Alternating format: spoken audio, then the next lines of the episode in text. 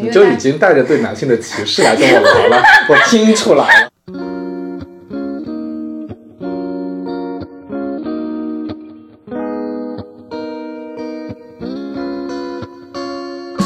有说法就是婚姻是为了保护男人嘛，因为女人很确定我生的孩子就是我的，但是男人不予确定说这个我的伴侣生的孩子是不是我的。就是这个公司就鼓励 aggressive 啊，然后我会发现我跟我的女同事比起来差远了。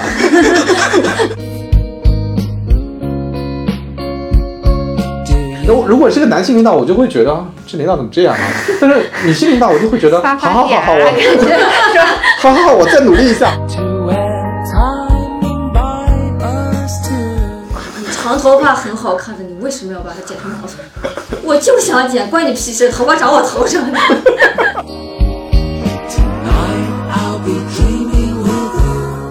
就那俩男生，就可忙了，他们要轮流修的。这个修完了，你修的我我不满意，我得自己修。他说很多日本女同事啊，就是为什么会把三十岁视作一个坎儿，因为他们都是觉得三十岁之前一定要找个人嫁了，嫁了就能辞职了，就是嫁嫁了就能回家了，就不用上班了。然后说，有这个梦而想。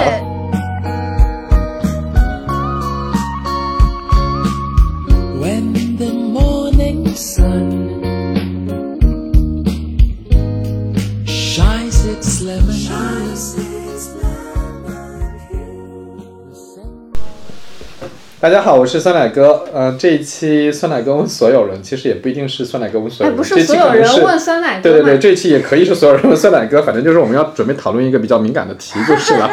然后那个好火，对，然后这一期有呃两位朋友啊，一位叫顾盼，啊，一位叫卡库，啊，两位都是在广告广告行业工作，对吧？对，因为我们两个人是同事。啊，好的，这 一下子就把刚才不打算暴露的公哎，司，没关系，不会讲公司名字好的好的不做广告。好的，然后所以我们是聊什么来着？中年直男要不要了解女性主义？你就已经带着对男性的歧视来跟我聊了，我听出来了。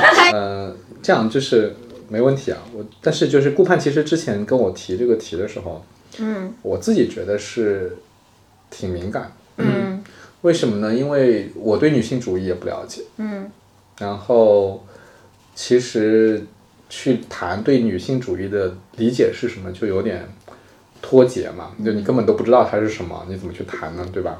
嗯。但是呢，我觉得，那如果 OK，把我们放到一个学习速度很慢，然后又比较固执的中年直男的角度上来谈，我怎么来学习一下？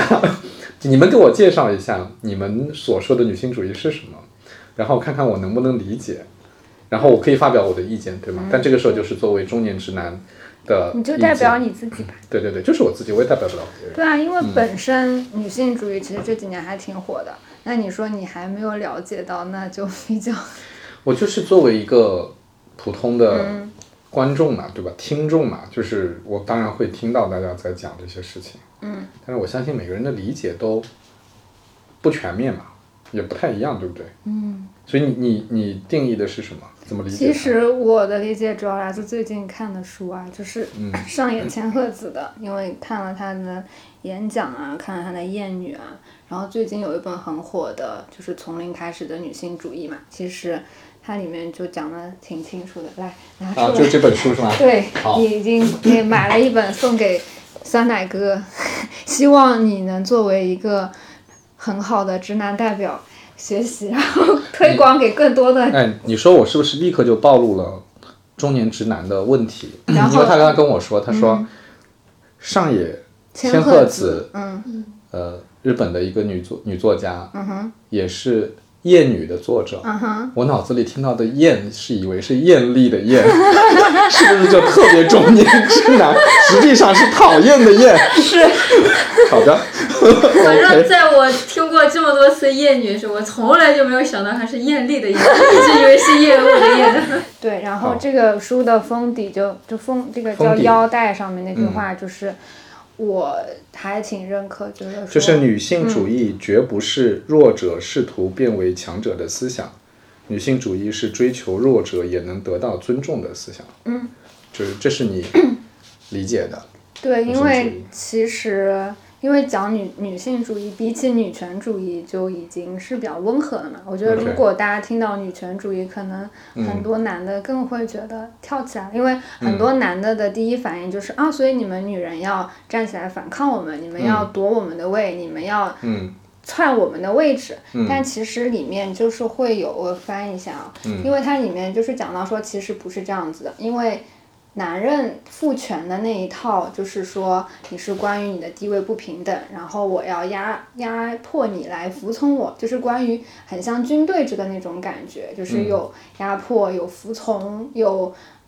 就是有竞争很强烈的这种东西，就是可能更像是我们讲的弱肉强食，嗯，达尔文就是那种社会理解上达对社达的那种，嗯。对你就是适者生存，就是很很单方面的一个，就有点像就是一个很单一的一个嗯赢的方式，嗯 或者说零和的游戏，而不是一个大家共赢的。但我觉得其实女性主义，因为其实它不单单是关于女性，它就是关于弱者的。因为女性相比起男性，的确她在很多方面 身体的条件上，就是体格上，她打架肯定比较难能打过男性。嗯然后，然后女性有一些生理上的缺陷，比如呃很多疾病，妇科病也是女的很容易得，男的可能他是携带体，但他不会得，就是有很多生理上。构造上的东西对，就女性的确是，就比如说像怀孕这件事情，就男人就没有什么好担心的嘛，但是女性就是她如果一旦怀孕，就会很有很多事情，所以它是关于弱者的。然后其实就是嗯，传统的那一套父权的话，就是男人会怕嘛，觉得女人你们要来抢我们的东西了。嗯。但你我们女就是其实女的不是希望说我们会照搬男人的那一套东西，而是有点像我们说的美美与共这种感觉，就是大家更合作。因为其实女性跟女性之间会更合作，就除了说被男人激发的那种所谓的雌竞，这个东西也是我觉得是男人给我可以 我可以挑战一下，哦，你说吧。我可以挑战一下。那反正我今天就站在对，因为。很多女人也厌 女啊，就其实我们很多人都厌女的。对，就是嗯呃，可能跟我工作环境有关系。嗯，因为我工作的地方女生多。嗯，嗯，对，就是我做营销市场部嘛。嗯我其实看到这种开会争吵啊，嗯起争议啊，反而是一群女同事在一起开会的时候，吵得比我们一群男同事在一起凶多了。嗯，而且这种这种所谓的凶，还不是说我们吵架吵的凶，是非常是容易上升到个人的，非常变成变非常容易变成个体争斗的。嗯，就是。嗯，我不知道这是不是可能是我的错觉还是什么，但是我一直以来，嗯就是会特别不喜欢，嗯啊，这个这个全部都是女性的一个会议室，就是我我有过一些不是特别愉快的经历啊，嗯就当我走进一个全部都是女性，不管是领导还是同事，就像我这种男生特别少的一个会议室的时候，我其实都会有不祥的预感。但但是、嗯，但是会不会不，就对，嗯也不知道会不会有一种嗯另外一种可能，就是 这也是大部分人可能大家会讲说是对女性的刻板印象啊，就是说是不是女性会的确会情绪化一些，嗯就是她的情绪比较容易上来，应该这么说。所以嗯一旦情绪上来呢，理性就会退位，理性一退位呢，就没有人去把那个。事情给往前推进了。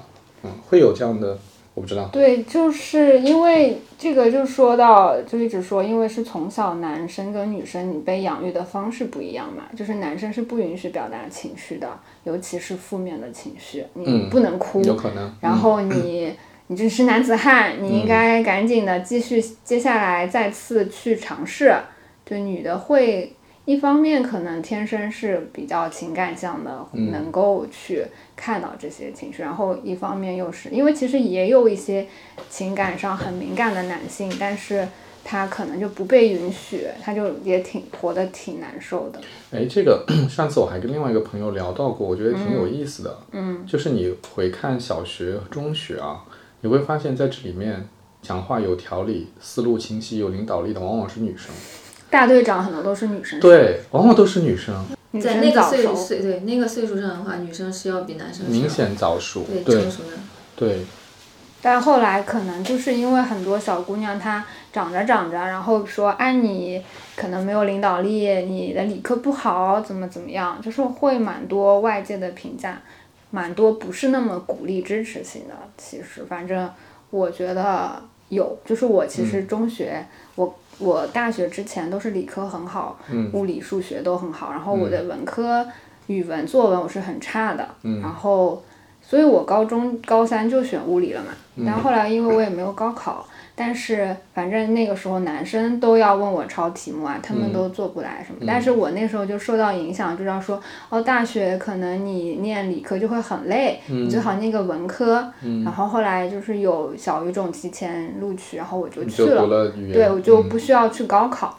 对，我就其实就是放了自己一马嘛。OK，嗯，但就对啊，就这个肯定是有影响的，响的我觉得，嗯对，就是很多人在这个第一次筛选的时候，他可能就主动去嗯。选择更容易的东西，他觉得女孩子不要这么累。就可能社会对我们的要求在，在很小的时候，可能嗯。就开始说你们这样走就可以了。对的，那结果再反过来，可能我们女生就进入到职场以后，发现我可能有很长一段时间，我个人个人情绪化可能会比理性的要更强一些。而且我觉得就是说情绪都有，但是男生的表现跟女生的表现不一样。就是男生会用，因为我工作中碰到的，他就是不想讨论这个事情，他会隔离，然后他会想，那我现在就是要一个解决方案，那你不要说，你就给我个解决方案，你不要说那么多，我只要结果。其实有的时候，当你情绪上头的时候，你需要想要倾倾诉一些，比如说我今天被客户莫名其妙，明明他不好，然后他要投诉我，我想跟你表达一下我不满，然后他就说你不要跟我讲这些，你就给我个解决方案，你没有解决方案你就不要说了。其实那个时候。作为女性，反正我是想说，所以我会更愿意找个女性来抒发一下。我这。个这个不是很像大家讲夫妻相处的哦，对，你要你要对吧？就是就是？经经常女方要的只是一个情绪安慰，但是男方认为他要一个解决方案，对吧？对，然后就急着都是问出解决方案。我我前两天还看到我一个朋友发一个朋友圈哈，嗯他就说他在外面打车打不着车，嗯然后就很冷。然后她就给她老公发了短信，抱怨说打不到车，好冷啊。她说我其实想要的就是我老公说，哎呀你好辛苦哦，哎呀抱抱，对吧？那就可以了。对结果她老公就说啊什么意思？要我来接你吗？开过来要四十分钟，她说我可以啊。就是她老公态度也挺好的，但她就发朋友圈就就吐槽说直男怎么这样。我作为一个直男，我看完以后我也觉得。你老公真真的也挺好的呀，人家人家二话不说就说我马上来接你，我觉得难道不应该感到很温暖吗？怎么你是感反而要吐槽呢？我也挺难理解的，你知道吗？这个这个点就所以就你比较难理解，说我要给他情绪，就是比如不，说我不难理解，就是你告诉我了，你跟我说，我是能理解的那。你自己遇到这种事情的话，但是你希但是望得到什么反馈？嗯、你说是我是你自己碰到不爽的事情，就是你是作为男性，对遇到不爽的事情，对，你会不会想想要有人安慰你，还是就是想要一个解决方案？嗯，我会要解决方案的，嗯，我肯定要解决方案的，就是我甚至有时候会觉得给我安慰是没有意义的。嗯这可能就是比较大的差。那这个不知道是天生这样还是对我，我其实在想你刚才说的话，我觉得其实后天的影响其实肯定是有的。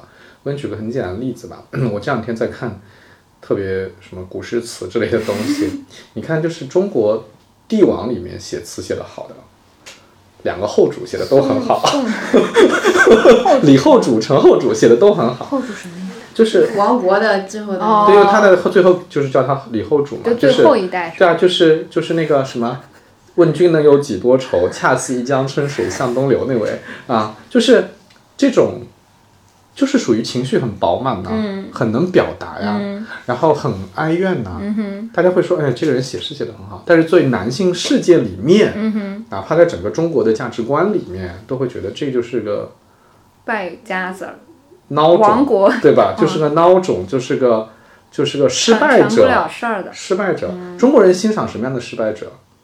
西楚霸王那个项项羽，至今思项羽不肯过江东，连李李清照都是这么写的，对吧？他就是表达他就是呃，你看他这种才叫这种失败者是可以尊重的，你哭哭啼啼的失失败者是不被尊重的。我觉得我们的确从小受到的教育是觉得男性示弱对，啊、然后表达那个是不行的，对，绝对不能哭。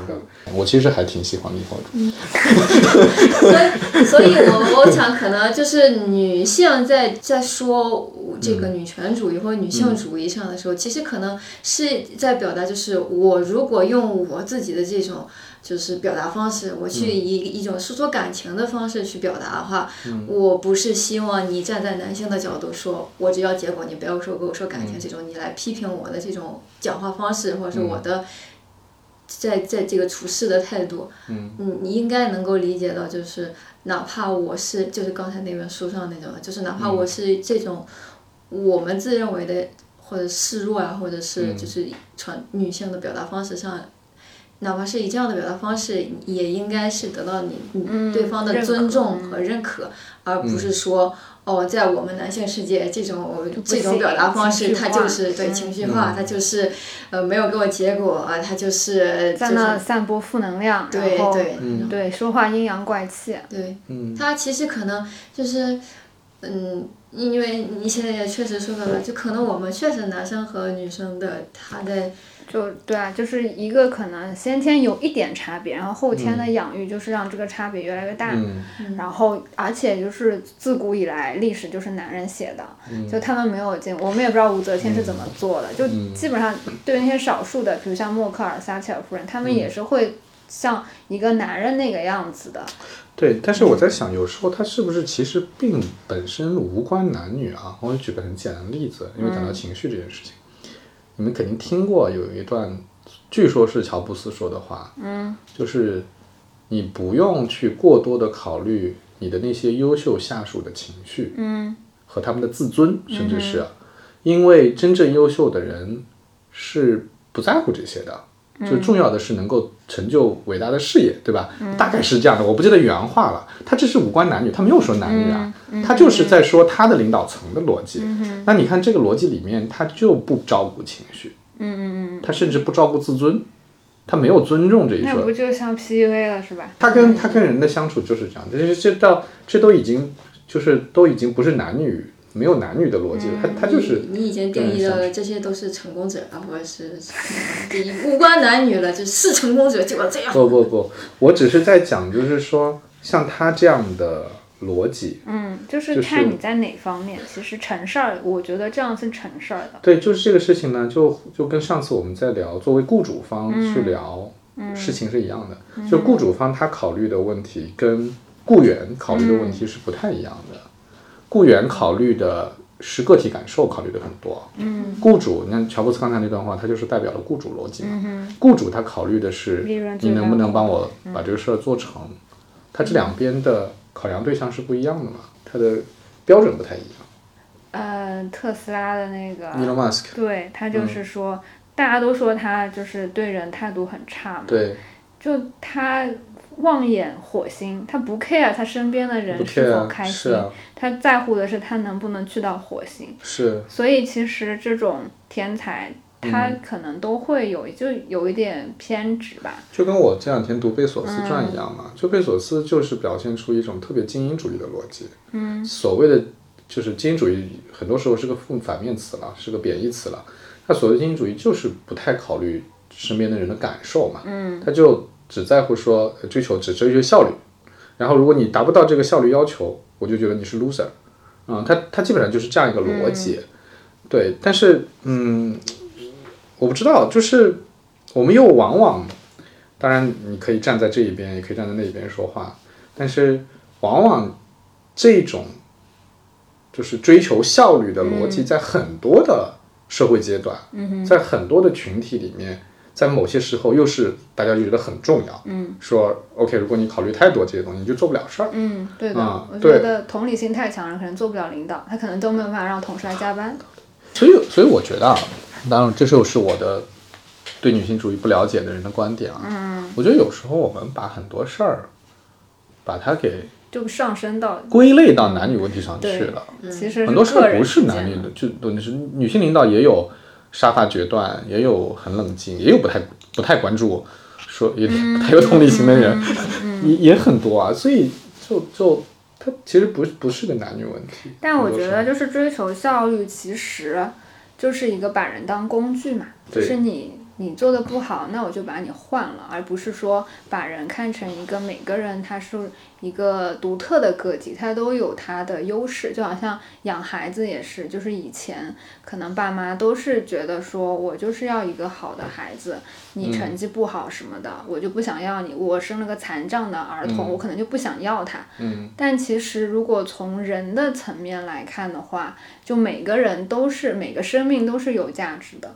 但这个可能就是在这几年稍微大家有意识到这一点。我觉得就是真的是，就是你到了一定的阶段，才会讨论这些问题。就是你你很还饿着肚子的时候，嗯你第一步想的是，我们先吃饱。对的，所以它真的是到了一定阶段到了一定阶段，就是大家真的都，哎，我也能够吃饱，都能吃饱穿暖了，嗯，开始讨论说能不能让我们过得开心一点，大家能不能互相友好一点，能不能平等一点啊？那个时候才会到到这个问题。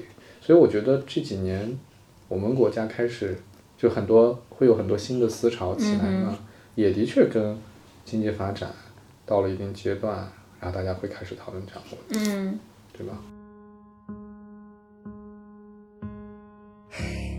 你忘了划过伤口的冷风，嘿，你醒了，不痛不痒，就算过了一生。为你为什么看见雪飘落就会想唱歌？为什么？在放手时刻，眼泪会掉落，一个一个走过，一个一个错过，一遍一遍来过，一次一次放过，一声一声笑着，一声一声吼着，一幕一幕闪着刺痛我，因为享受着它的灿烂，因为忍受着它的腐烂。你说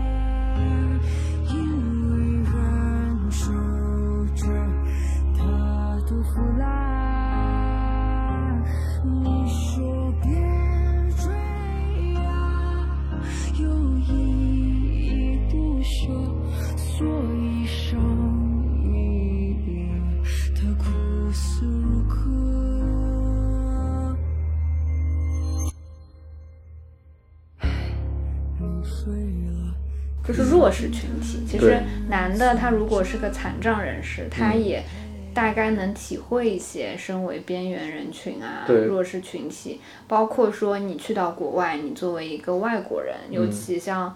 欧洲，因为他移民没有那么多，嗯其实你会面对被歧视，你需要比一般人做得更好，你才会被看到。其实这个是很多女性面临的。OK，嗯，因为啊，对，这个就讲到说男性有没有性别优势嘛，我会觉得很多时候默认的，嗯。就是可能大家会觉得男的比较好，比如就算很多，嗯，女人女性比较多的公司啊、嗯。行业啊，但是可能在最上面的那些领导者，他还是男性，就我跟我跟好几个朋友讨论过类似的这个话题啊，嗯。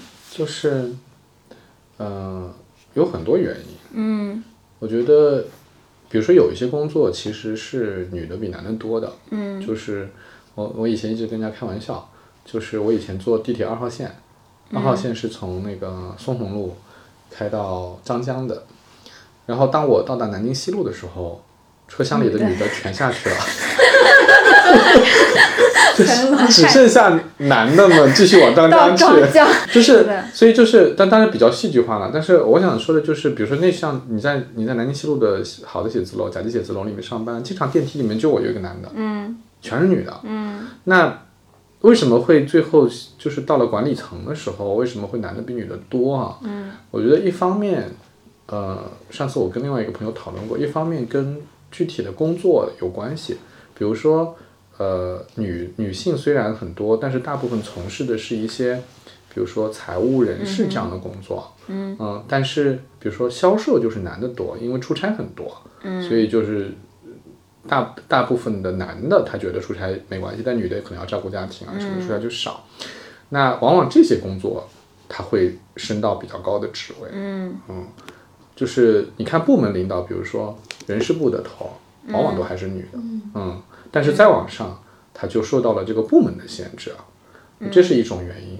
第二种原因呢，就是说有一些女性是在本来在前半截的时候还是差不多的，但是因为生孩子啊，因为结婚啊，他主动也想把重心放到家庭上去，他也不愿意在这个上面花太多的时间。嗯。他他有可能不是他主动，而是说嗯。他为了家庭不破裂，他只能这个样子。对，所以就是有一个大家默认的选项，就是女人要至少家庭是他的主要要负责的，然后有男人就可以有可能，就不会有人问男人你是怎么兼顾家庭跟工作的。有可能，但我们家反正没有这个说法。然后，但是 但是有可能就是有一些家庭是会有这个要求的。嗯但是嗯，我不知道，就是呃，也有女性领导，就是我们见过女性领导，呃，生了孩子。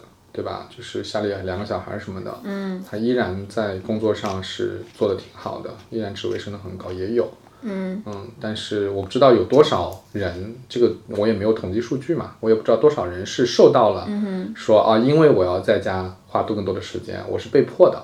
其实我也想就是花更多时间工作，但是我是被迫的，所以我不知道这个比例。嗯，而且很多时候你觉得是主动的，但可能是潜移默化的一个影响。嗯，对这个，而且就是你刚刚讲我跟你讲个很嗯。简很小的事儿吧，我也不知道它到底是属于呃后天的影响还是本本能的。嗯，就是我跟我我一个同学讨论过这个话题，他说爸爸往往在小朋友三岁之前对小朋友没啥感觉，嗯。因为小朋友不会说话，他就觉得跟小朋友没啥连接。但有些爸爸为什么后来就对孩子特别就是有有关联了呢？就是三岁以后，他说孩子会说话了，会跟他爸爸有交集了，有有交流了，然后他就会有很强的连接。但是妈妈往往是从第一天开始，怀对吧？对吧他说第一天开始他就有很强的连接。嗯所以你说到底多少是被动的？说，哎呀，我是不得不花时间去照顾我的孩子，还是有多少真的是本能的主动的？是说我就是想多花点时间照顾我的孩子，这个事儿，对，因为我觉得其实你跟一个人或者一个物体产生连接，就是你跟他接触的多了嘛。如果让这个爸爸天天给孩子换尿布、喂奶，嗯那喂奶可以用奶瓶喂嘛。对如果让他参与到更多育儿的过程中，他可能也会更有感觉。我我在这个是，那我我同意，如果这样他肯定会更有感觉，但是我觉得也我们也不能否认生物性的差异，就毕竟妈妈是怀胎十月。然后她又经历了一个很艰难的分娩的过程，所以她跟这个孩子的连接的确是更强的。嗯，是的，对我我从我们上一家公司总监，她是个女的，就嗯。是她刚上总监之后，可能刚有孩子，然后有可能就跟听她她自己说，就跟老公吵架，就一直冷战怎么样，就是问你为什么晚上这么晚才回去？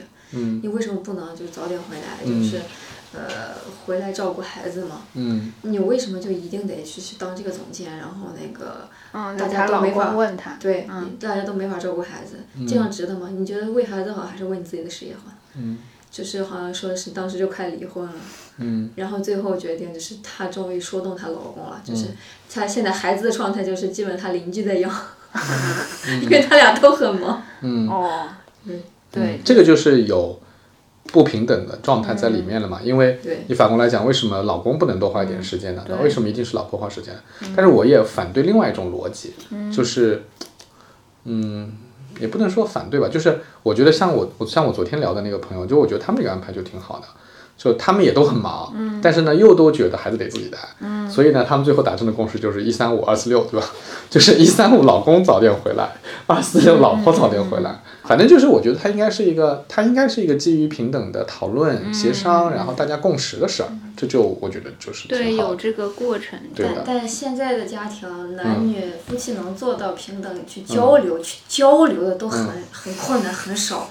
那还能达到像这种去平等的去交流，然后你男方还能听女方说话，还是有的吧，酸奶哥应该是榜样。是不是人会跟相近的人相处的比较多？就是我身边的人啊，我看到的夫妻都挺好的。都是挺平等的。嗯，是的呀，就都是挺尊重的，所以就是人人人的那个世界它是这样的，物所以以类聚，人以群。对，所以我其实很难去评价，就是说，我说到底有多少人是这样的，我其实不知道，我真不知道。那啊你觉得中国职场目前性别平等怎么样啊？我觉得肯定是不够好的，我觉得肯定是不够好的。但是呢，说实话，我作为一个中年直男，我其实也不知道什么样是最好的解决方案。也没啊看到过。啊、为什么这么说啊？我给你们举个例子，你们大家有没有？上次哎，我我我发现我现在在播客里会重复同样的事儿了，因为我想起上次聊的事儿，就是我以前曾经在一家公司工作嘛，是一家欧洲公司，嗯，然后后来欧洲的高管到中国来跟我们见面，然后我们大家一起吃饭，都是所谓的高潜人士啊，就是很多呃像我这个 level 的人一起吃饭，其中有一位是呃也是职位挺高的女性，然后年纪挺轻的啊、中国人嘛，然后那个全球的老板就很认真的跟他说，他说他说你知不知道我们在欧洲的总部的那些 board 就是董事会成员有多么 desperate，多么绝望的想要一个像你这样的女性亚洲人能够进我们的 board，就是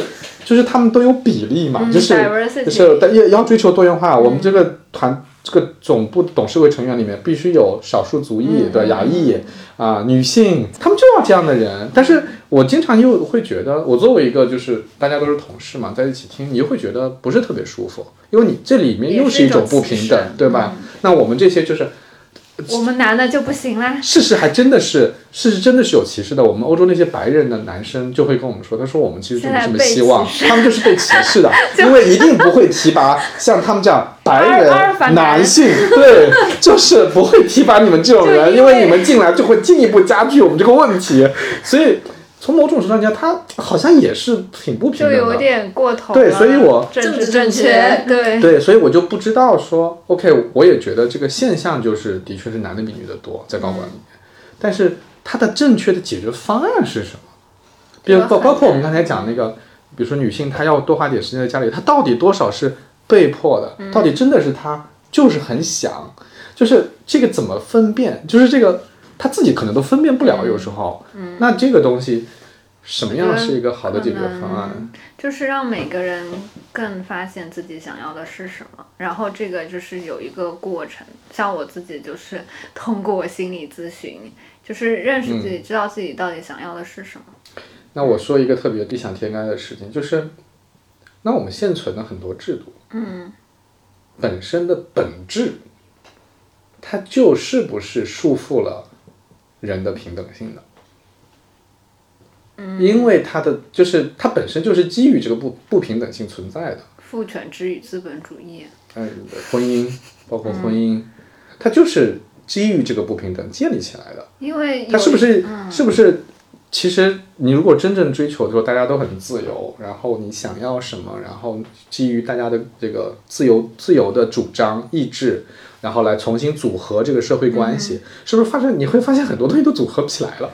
因为有说法就是婚姻是为了保护男人嘛，因为女人很确定我生的孩子就是我的，但是男人不予确定说这个我的伴侣生的孩子是不是我的，所以他需要用婚姻制度把这个给明确下来，他需要很明确的说女的不能，女的就是归属于我的，反正有这样子的说法。嗯。就像走婚制的嗯，那些，就是跟私有财产相关，对，就是会把因为有了私有财产，对他他其实他们说这个，因为那本书我还没看，就是父权嗯。制跟资本主义，但是我有听说嘛，因为其实本来是因为他要保证我的财产只传给我的后代，所以这个时候就需要确定说我的小孩是我的小孩是。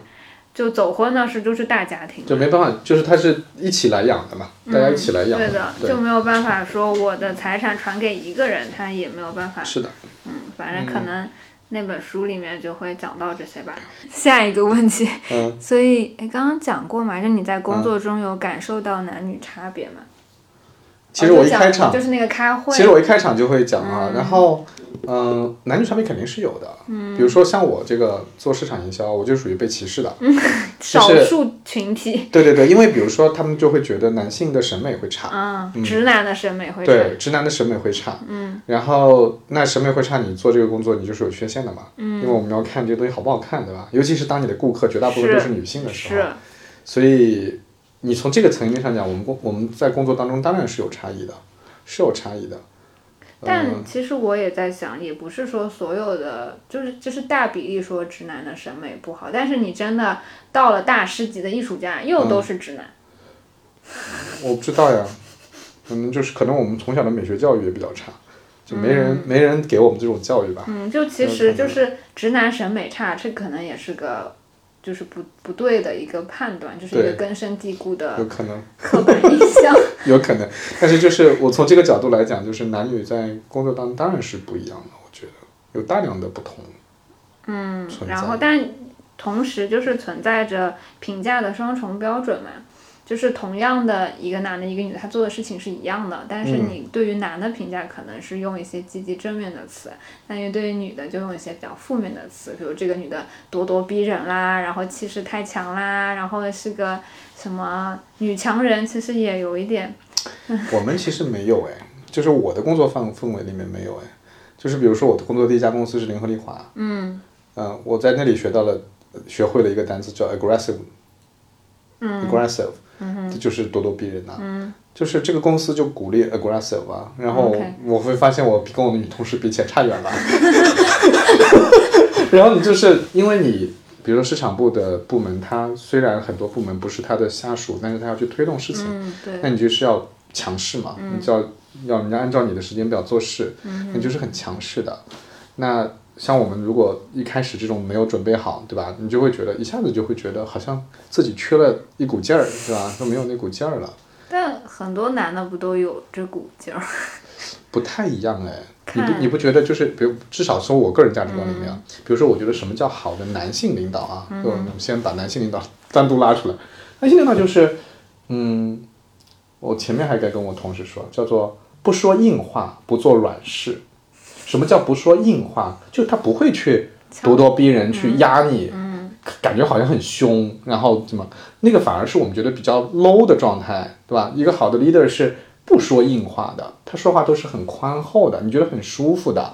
但是呢，他也不是妥协让步的，他不做软事，所以他的事情他是强力推进的，他是有坚定的原则的。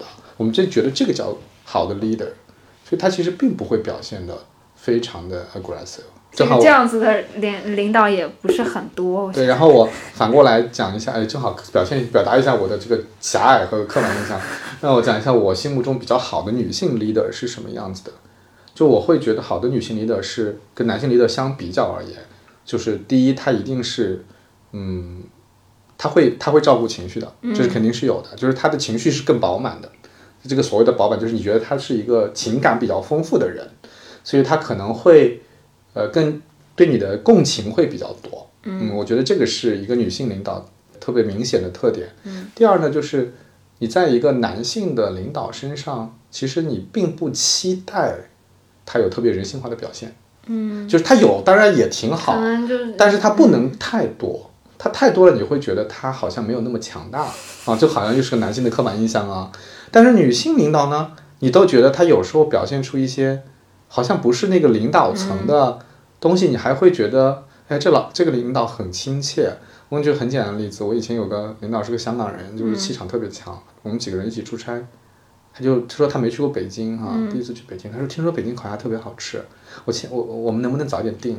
然后我们当时就在飞机还在滑行，就是 我们就开始搜，嗯，然后打过去说啊不好意思，我们八点钟就停止营业了，那个时候已经快到了。然后按照我以往的逻辑，打了几个电话就算了啊，就是，然后他说不行，他说我真的很想吃，然后你们女的的是吧？对对对，然后如果是个男性领导，我就会觉得啊这领导怎么这样啊？但是女性领导，我就会觉得好好好好，我？好好 好，我再努力一下。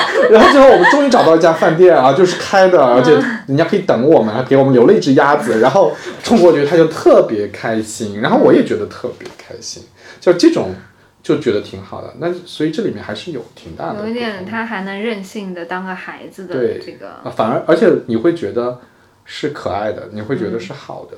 但是如果男性领导那样，你会觉得，对，你看，就 这个大家 share 的这种对，就 刻板印象是不是？就是看不管男生还是女生，其实对于职场里面的男性和女性，他们心目中的一种期待，其实还很像的是吧？因为就只有这一套脚本嘛。对，你也没有见过说一个直男在那发嗲，可能只能私下里发嗲，不能。但很多人就是说，你觉得很、什么这个男人打动你的时候，就是他在外面可能叱咤风云，嗯然后回到家竟然跟你发嗲。比如说那个田朴珺就会说啊，笨笨的嗯你看，那也是，典型的女性视角，就是女性会觉得很这个很可爱啊。哦，男的觉得没有。自从田朴珺说了王石笨笨的红烧肉之后，这个就变成了一个著名的笑梗。就是我我觉得这个可以反映出来，就是男性对这个东西是不买单的。嗯，嗯，就说男性无法接受，不是无法接受，他并不会把这个往积极的方向想，他会弱化掉这个他本来很强那很强所以的那个状态。不允许自己我觉得有一点，就是在私密的关系里也不能发嗲嘛，我觉得那倒不是。但就不要说出来。对他不能变成个，就你看田朴珺说这个，大家会觉得田朴珺不懂事儿，嗯，就是你自己私下的那些你自己 enjoy 闺就好了你不要拿出来讲。这个就是中国人很很就是家好像大部分的中国人会有的那觉种那种那种判断，不是家丑，就是觉得这个事儿是私事儿，你不应该拿到公共的层面上去讲，对公对私蛮分明的。对。因为女的，我觉得感觉就是你可以呈现你的多位，你可以表现的对，你看你看这时候女性反而有优势了，就是你 对这个大家都可以接受的。我我跟你讲，这个就是那个父呃，就是之前另外那本书、嗯。叫《衰男性的衰落》，他就讲到就是过时的男性气概这件事情。嗯。这是一个英国直男写的，但嗯。他本身他有老婆，但他、嗯。他是呃英国那个轮椅的校长，嗯。然后他自己是直男，有小孩，但是他又是个异装癖，他喜欢把自己穿成女人，所以嗯他就是有一些矛盾在里面。然后他就是讲到，其实说这些就是男人没有那么大的可能性去展现自己的脆弱，自己的、呃这些可爱的啊这些东西，就是因为这是男性气概的影响，就是大家觉得说男人就是你有像不像个男人啊，嗯对吧？嗯你一定要血气方刚的，然后靠打斗、靠武力，而不不能哭，就这些东西。尤其是他，他对于男性也是一种束缚。嗯。就如果有的人可能不觉得这是束缚，嗯。有的人觉得这是，反正从小被这样教育的，啊，就不知道说以后会不会改变，这个就比较难。我觉得是在改变的吧，就是我觉得肯定是不管是男女身上的束缚，都是在慢慢的减弱的。嗯，我觉得这个还是还是在的，还是这个趋势肯定是有的。只是那如果按照这个趋势下去啊，就是男女都应该是最后男女趋同吧，对，对吧？就是就是性别化的、嗯性别的这种差异就会就会减少。就是说，好的人是雌雄同体的，或者说从心理学说心理健康的人，他就是非常有弹性对，我记得你的问题里面有一个叫做什么时候对你的什么性别观念产生了啊，对，巨大的冲击的一件事情。对我可以讲个想事情起来了，我会讲个事情就是，其实倒谈不上巨大的冲击，我觉得它表达了一种新的对于男女的认识。嗯，就是很多年前有一对中国的作家夫妻，我就不说名字了啊，反正就是他一有段时间还蛮有名的，九十年代就到美国去了。嗯，然后呢，他们就写了很多的相关的散文啊，什么书信啊之类的。然后我读了一些，我觉得挺有意思的。它里面就讲到有一段讲到这个西方，它当然指的是美国，其实、就是对于女性美的认识和中国的不同。他举了个例子，他说，呃，你这样开着车在路上坏了，中国的女司机就算你会开车，你会换胎吗？首先是不会，其次是不愿。啊，多半情况下你会要么叫男人帮你换轮胎，要么你就打电话叫急救。或者说美国的那些女人就是都是下来自己换轮胎啊，就是她觉得这个事情是一个非常正常的事情，就大家都彼此一起做的事情。然后他又举例说，比如说，嗯，家家户户都有自己的房子，那大家都是自己刷油漆的，不管你是什么，你是律师，你是医生，还是你是一个普通工人，大家都是自己上，而且都是男女一起上。就是他说，就是在这里，他的男女的差异是很少的。就比如说在干体力活儿、干什么事，他不觉得这个活儿是男的干的，那个活儿是女的干的，他没有这个分工，他不觉得这个是一个应该是个分工。所以女性在这里相对来说是更有力量的，嗯，就是有力量，然后呃也并没有在审美上其实也有差异哈。我前昨天还在看笑话，说看一个段子说。东的呃中美女性的差异就是看她 P P 不 P 图，然后对对对，谷爱凌说的嘛，呃，是吧？是吧？她说中美啊，应该就是这个梗，对对应该就是这个梗。然后就是，我就想起来我我同学聚会啊，我高中同学聚会，中国的女同学，嗯，都是梳妆打扮的。就现在我们身边看到也是嘛，就是会化妆，然后对头发、对指甲、对什么都要求挺高的啊。我那些在欧洲的朋友都是不化妆的，然后甚至你呃呃很多应该开始有白头发了，也不是染发啊，然后甚至有时候开玩笑，我都觉得他们都没有怎么好好梳头啊，就那种状态。但大部分都是这样的呀，并不是说他们是特例啊。所以我我自己觉得就是有很多对于这种审美，嗯，什么叫美，嗯，什么叫健康，什么叫自然，嗯，有非常大的差异。嗯，这这件事情，我觉得我们那天还还在开玩笑呢，说就跟这个是不是跟东亚文化受到日本影响太大了？就喜欢白瘦幼型的白对对对，是不是？我我我觉得可能就是给女性定义太多了，就是嗯你应该做这个，你不应该做这个。你就我有一段时间我把头发剪成毛寸了嘛，嗯然后就我男朋友说。就就很震惊，很长时间就不理我。你长头发很好看的，你为什么要把它剪成毛寸？我就想剪，关你屁事！头发长我头上的。你竟然还没有跟他分手，就初恋谈了四年多了，就每天吵架。他他是他是日本人，哦，这样子，对，哦所以我们的文化观念冲突会很非常大。哦对对，他会就是就是像日本人说，但就是他还能接受哈，对他能接受，这是这还是我俩没有分手的原因，就是我那会虽然有虽然反抱怨，抗力但是 对，不是顽固不化的化石。但他从最开始的时候，他就会一直是那种就是女性就应该留长头发，你应该化妆，很多很多中国男的也是这么想的，然后可能觉得女性就生了孩子就在家待着呗。对，对，很多都回家做。饭，家务都是你做，嗯，对，很多会有这种，这种，所以我觉得这，我真的觉得就是，你看日本的那些很多东西是当年我们输出给他们的，现在反过来他们又要再会给我们，然后整个整个东亚因为日本经济发展最早，所以它的很多东西又严重影响到，包、包括审美啊，包括很多，就严重影响到我们这边。但接下来我们中国国力强了，是不是又我们应该会我们应该，但是我我不就不知道我们会输出啥呀？我觉得还是有点希望的吧。就是，而且就是关于文化输出这件，文输出这件事情啊，其实我自己觉得中国挺有意思，因为中国的历史特别特别长嘛，嗯，就是里面可以拿出来的东西很多，但是拿出来的时候怎么解读是一个很有趣的问题，嗯因为你会发现很多观念有很以前以前的很落后嘛，对，就是新的一套逻辑，什么时候能够架构成一个完整逻辑，这个是很有趣的一件事情。那重新解解开，重新解构，然后重新架构起来，变成一个自圆其说的逻辑，嗯，然后呢还能输出的给别人，我觉得这个是嗯挺有趣的。嗯对的。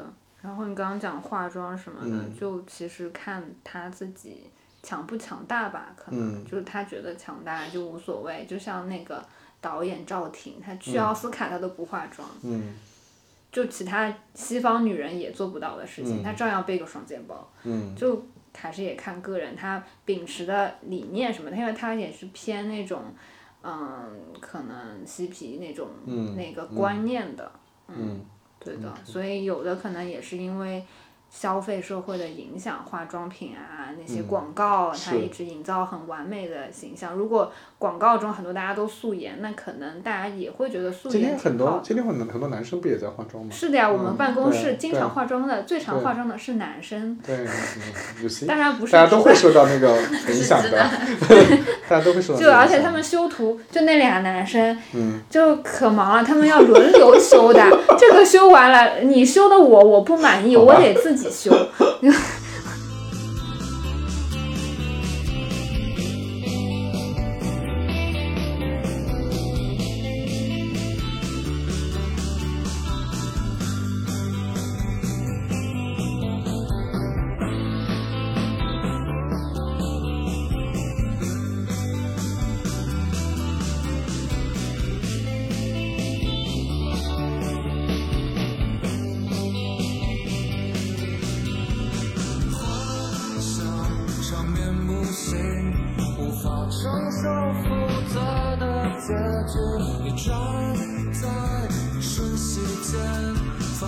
即刻会消失于无形。相遇在午夜之前，来不及打赏下一个黎明。阑珊灯火飞，我决定要带走你枯萎的心灵。Maybe tonight, just tonight.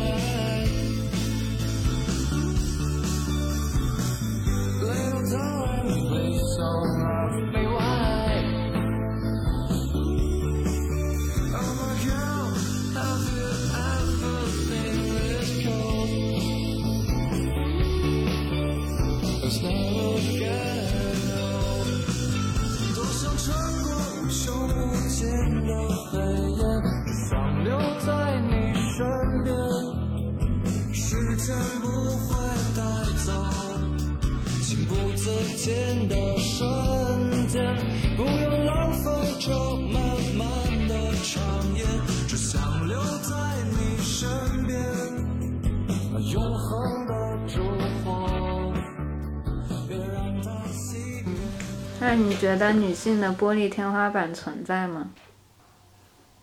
那你看怎么定义这个玻璃天花板？如果我们定义玻璃天花板是说女性到了一个层级就上不去了，嗯啊，就是大家就觉得女女的不行，不能让女的上来，这个事儿我觉得是肯定是越来越弱的。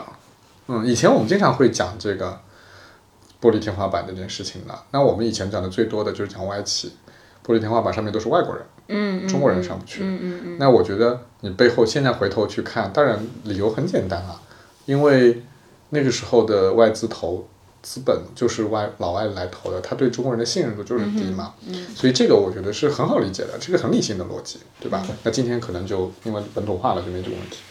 那把女性不上去有一个玻璃天花板的底性逻辑是什么？我还真想不出来我觉。得很多时候就是因为女人到了一定时候要生孩子，她没有办法把她所有的时间精力都放在工作中，所以相比男性所以那就不叫玻璃天花板，我我是这么理解的，嗯因为玻璃天花板叫做我看得到，我上不去，我想上我上不去，因为被挡住了，对吧？所以它很形象嘛，所以我觉得这种其实不是，嗯，虽然它有可能也不是这个人的本人的意愿，但是。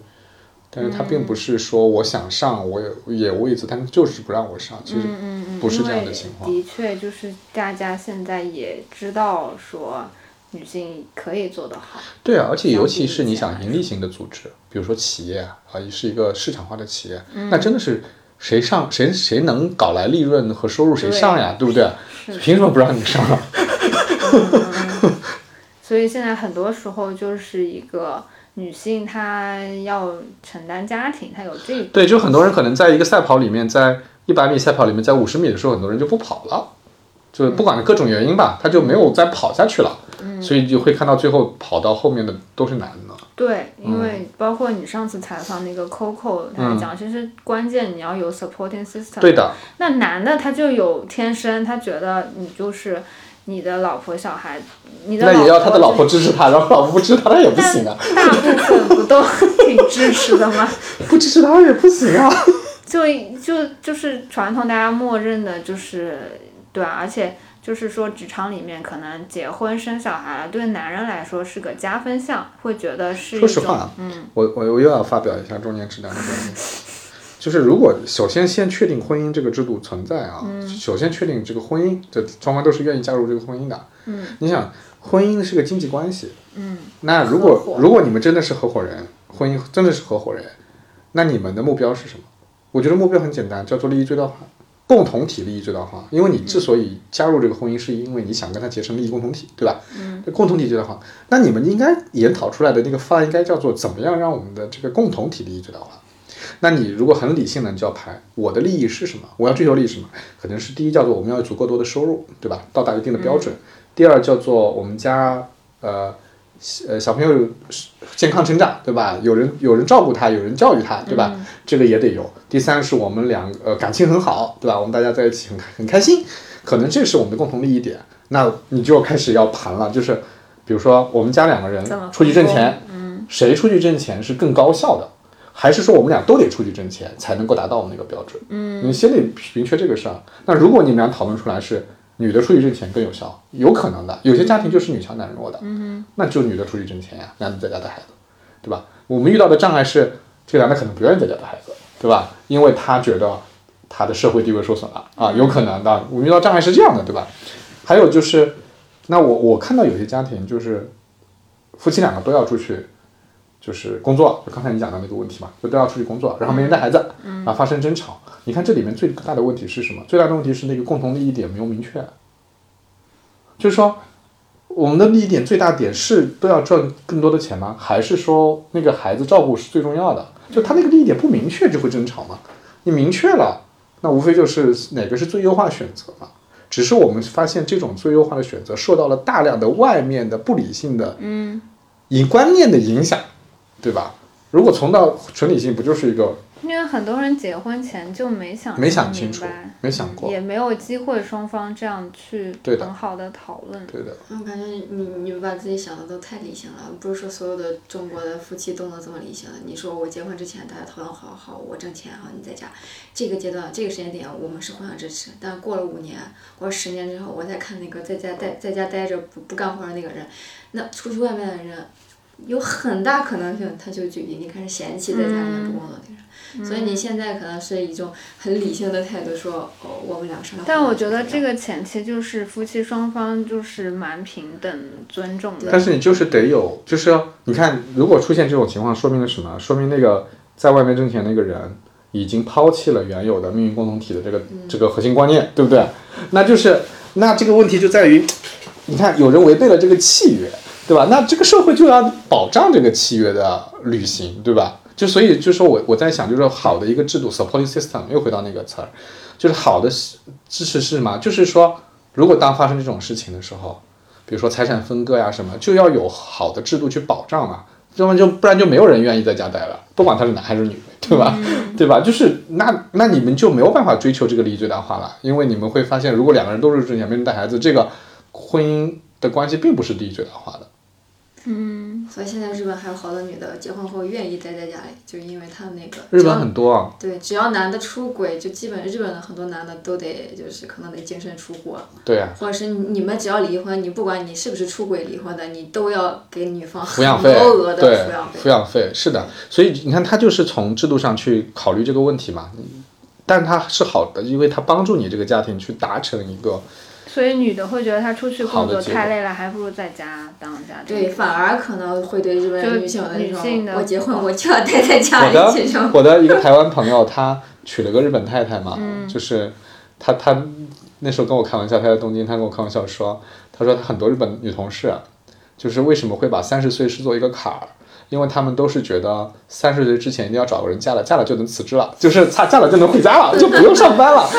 然后说对，有就是这个梦想，而且，但现在更就更延展一步的女性主义，就可能是，如果我愿意选择这样的一个生活，婚后我就要辞职，我就在待在家里，你也要尊重我这样的对，就是每个人都要尊重嘛。是他觉得这样就是，主要是很多时候你是稀里糊涂，你觉得这个是好的，然后等到你三十多、三十多岁的时候，就会开始有一个中年危机，就会就会觉得我以前的这些角色到底对不对？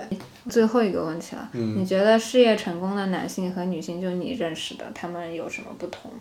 因为事业成功的男性和女性，哦，对，如何定义事业成功是吗？不是不是，我觉得我觉得这个目标准还是明确的，我我的答案是很明确的，没有什么不同。嗯，我觉得到了那个就是那个成功，不管是世俗认定的成功还是怎么样啊，就是我们认为那个成功，成功我首先我觉得成功是个高标准，是挺高的，不是说你挣了一点小钱就叫成功的，那你觉得什么是成功？就是真正成就了一项他想做的事儿。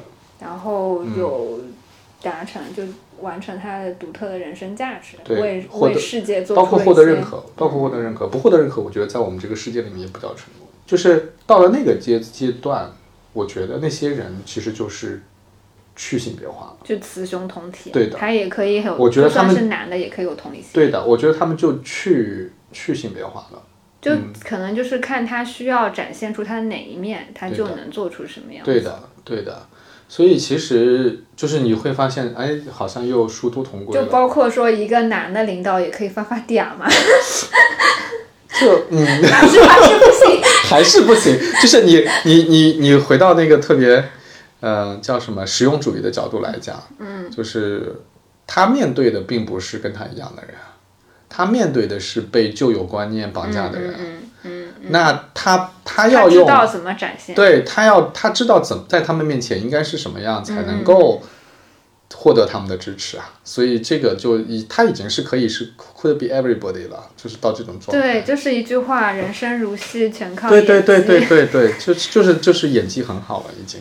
是的，因为因为你你回到你你从自我的追求这个角度，我觉得我觉得很多时候你我们讲女性主义啊什么，其实是一个自我的突破嘛，嗯，就讲的是自我嘛。但是最终呢，你回到这个世界上来看的时候，你要应对的不只是自我嘛，你要应对的是很多各种观点、各种价值观的人，对吧？嗯那你的目标是要搞定他们呀。我做搞定倒不是说你要去怎么样去占他便宜，至少你达成你自己的目的。对，因为你在这个世界很多事情是要靠跟别人合作、认可来完成的。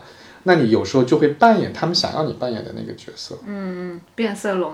对，而不是说哦，我就是坚持我要的那个就好，那你就会面临很多的阻力嘛。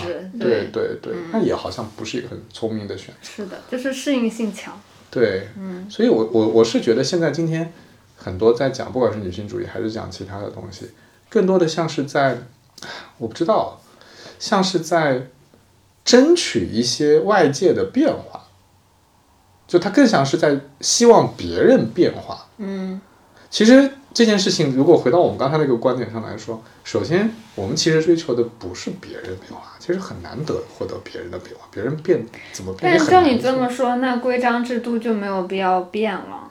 我觉得不是，我觉得不嗯是，我觉得规章制度的，哎，我其实法律它保护的。我其实是有一种观点的，嗯嗯，但这观点又不是特别真的正确，不是人改变了制度，是制度改变了人，就是你只要把这个制度一改变，这个观念就发生变化了，观念就发生变化了，很多观念是因为这个制度的存在，所以，呃，我们现在我觉得过多的，是就过多的努力在改变观念。嗯，对，其实婚姻法的改变很重要，对呀、婚姻法怎么写？然后怎么管判离婚管外妇女儿童的怎么判离婚罚？，怎么判那个？这个这个一改，你的社会观念就变了。我是觉得我的观感就是我今天看到的很多，我觉得真的是纯观念的辩论没有什么意义。嗯，就是你的很多观念也是，大部分人观念都是很狭隘和偏激的。那这种争来争去，就是用一种偏激去讨论另外一种偏激，嗯，就最后其实是没有什么结果的。尽你的本心，你是个善良的人，你是个真诚人，你去影响身身边的人，对吧？你你有一个好的观念，大家互相之间能够讨论，能够能够你能促成这个周边的小环境是开放的、真诚的、善良的，我觉得就很好了。因为因为你要么就进了一个体系里面去，你可能能做一些事儿。感觉差不多。还有什么要聊的吗？你还有什么题目吗？其实最终都殊途同归嘛，关键还是我觉得就是给更多人自由，就是他可以有做他，就是尊重每个人嘛。我是挺同意，就是你说的这个后面这句话的。追求弱者也能得到尊，重。我觉得，我觉得根本其实是尊重人，对吧？每一个人尊重人，尊重个体，对吧？我觉得这个是这个是核心思想，这个是核心思想，而不是说零和博弈，对吧？就是要、要争强。嗯因为你之前也说说，你觉得你跟女性女权主义差得很远，可能就是你了解到了女权是另外一个就我觉得就是任何一个东西，你如果往深往极端上去走，它嗯一定会走向一个不合理的状态，就是它是它是斗争的，嗯，它是斗争逻辑。那斗争逻辑，那还是就是零和博弈的对，它是个零和博弈就你。得你得站边，你要么在那边，要么在我这边。比如说，有的人就觉得说，女性主义人你就不能结婚。就之前那个嗯 Papi 酱不是嗯说，你怎么还能小孩跟夫 对姓呢？你是个婚驴。就好像还有的人觉得说啊，女性主义的人，那你就不应该有男人，你就不应该是异性恋，你就应该是个对呀、同性。所以你看，就是这种，就是到走到荒谬的层面了嗯嘛。我那天看那个，我我不是我玩 Soul 嘛，然后上面，你还玩 s 对对对对 s 上年纪最大的人。对，可能是的。然后我看那个，我看我那天看到一个，我就真的已经到了一种不能理解的状态了，就是用就是来做市场调研的。差不。多吧。然后就看一个一个小女孩就在上面发，她说，她说为什么结婚了孩子一定要跟夫姓、啊？就是她问这个问题的时候，下面也有很多男的留言嘛。我觉得下面的人都没有搞明白他问的问题是什么。下面很多人说，那生两个呗，就是就是个个个性一个不是挺好的吗？对吧？这个这个女生又重申了一遍她的观念，她的意思是，都是我生的，为什么要跟她的姓？嗯，就是就他的他的这个里面的核心逻辑叫做跟你没关系，就是就是都应该姓我的姓，就是本来就不应该姓夫姓，因为是我生的孩子。嗯，那我我在看这个逻辑的时候，我心我心里面不能理解的就是说，那这个婚姻的是怎么会有的？就是就是如果如果是出于这个逻辑的话，那个婚姻是为什么要有婚姻？那他就相当于你为什么要跟另外一个？个人生活？就为什么你们要组成一个共同体？就就突然之间就这些都没有了，就话就没有了，就我纯粹变成了一个这是我生的孩子，为什么他不跟我的姓？那就就很奇怪，那为什？么就是他的孩子要跟男人的姓呢？我觉得，我觉得跟谁的姓的背后回答的问题是什么？就是，就是，就是，比如说啊，先不讲他姓什么，比如说这个孩子是谁的，是她老公和她共同有的孩子嘛，但是是由她生出来的嘛，对吧？但她现在就是要把这一层要剥离掉，就是因为是我生的，她就已经没有你的那个部分了。啊，所以我我对这个就已经不能理解了，就到这一层我就已经不能理解了。我我听到一个更最搞笑的段子，也是讲男权的，说一男一女两个都姓刘，嗯哼，后来他们分手了，为什么会分手？就是因为有一天男的问女的说我们的孩子姓什么，那女的说姓柳啊，就是这有什么好争论的？那男的就跟他说得姓我的柳，如果是姓你的柳就不行。但其实是同一个。对我，我简直，我看了这真的是个真的很有趣的段子，就是，就就 特别好笑嘛，就是什么叫你的柳和我的柳，嗯，就就就挺挺挺挺滑稽的，就到这个层面，你就会觉得特别荒谬，对，嗯好，今天是聊的差不多了，差不多啊聊了挺久了。哦，那个，那个我们道个别，道个别就行了，好好，谢谢大家，今天也不知道聊了什么，你给我剪辑完了我就知道了。